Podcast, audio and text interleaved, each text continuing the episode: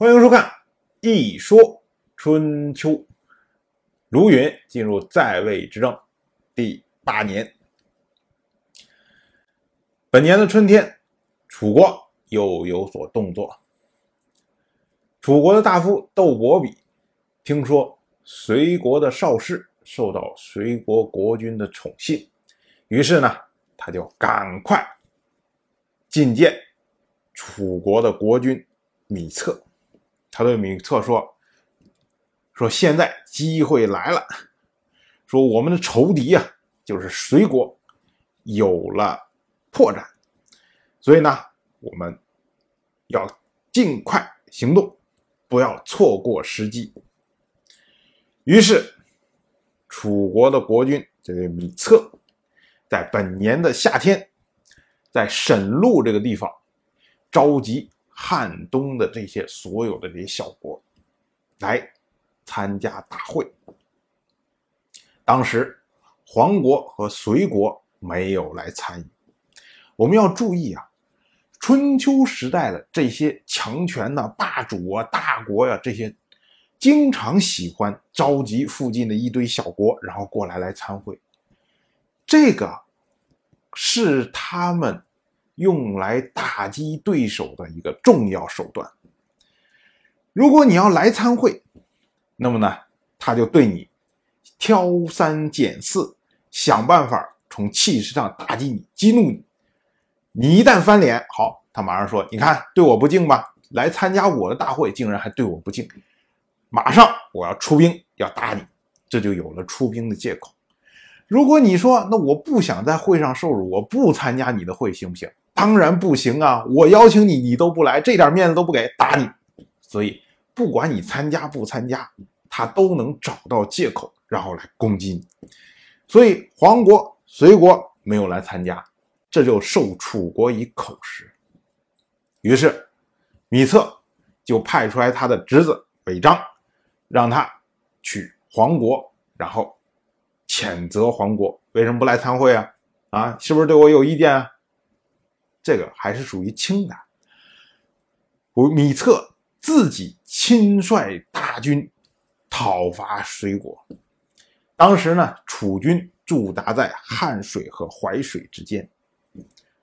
这时候，隋国内部一听说楚军又来了，说怎么办呢？大家开个军事会议讨论一下。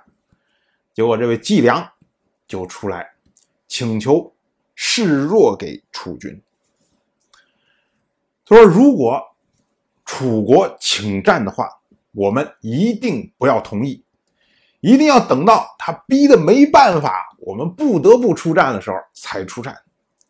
这样的话呢，楚军就会认为我们胆怯心虚，所以他们呢就会代谢。”而我军呢，因为看到了敌人竟然逼到了自己家门口，我军就会愤怒。这样，敌人代谢，我军愤怒，那么就有可能会击败楚军。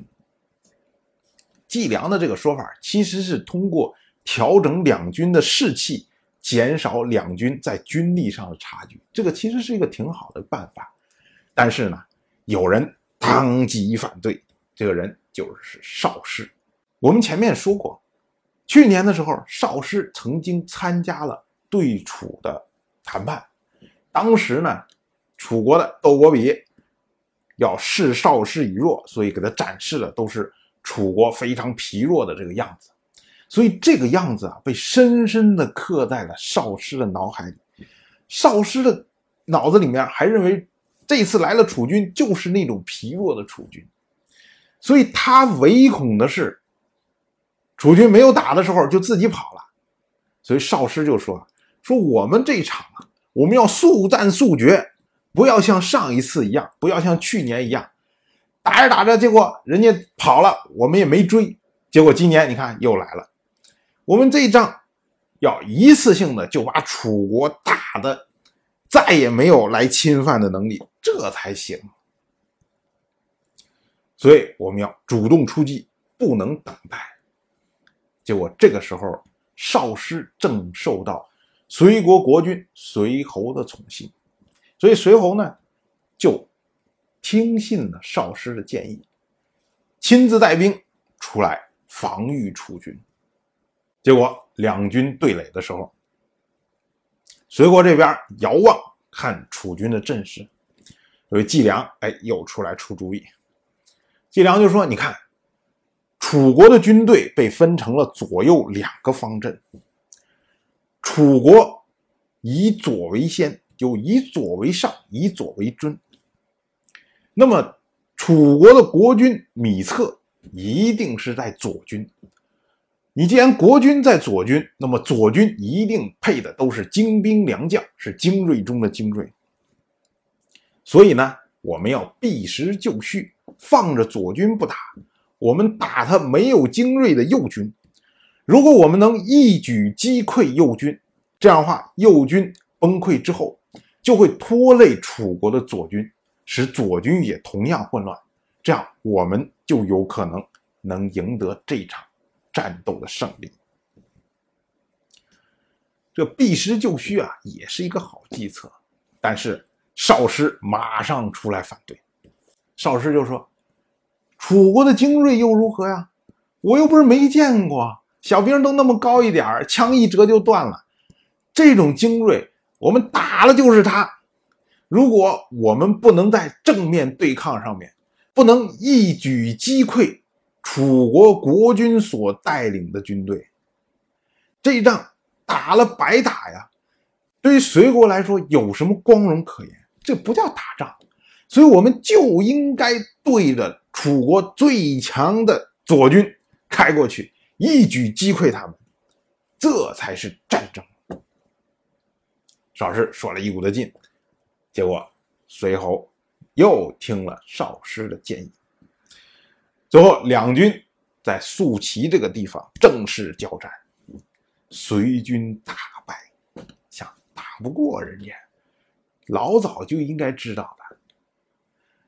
而随侯自己仓皇脱逃，连战车都丢下了。楚国的大夫斗丹俘获了随侯的战车和作为车右的少师。所以我们看。少师能作为随侯的车右出战，可知他是一个勇猛之人。可惜的就是有勇无谋，上了楚国窦伯比的当，结果让隋国栽在了这个大坑里面。当然，我就这么一说，您就那么一听。谢谢收看。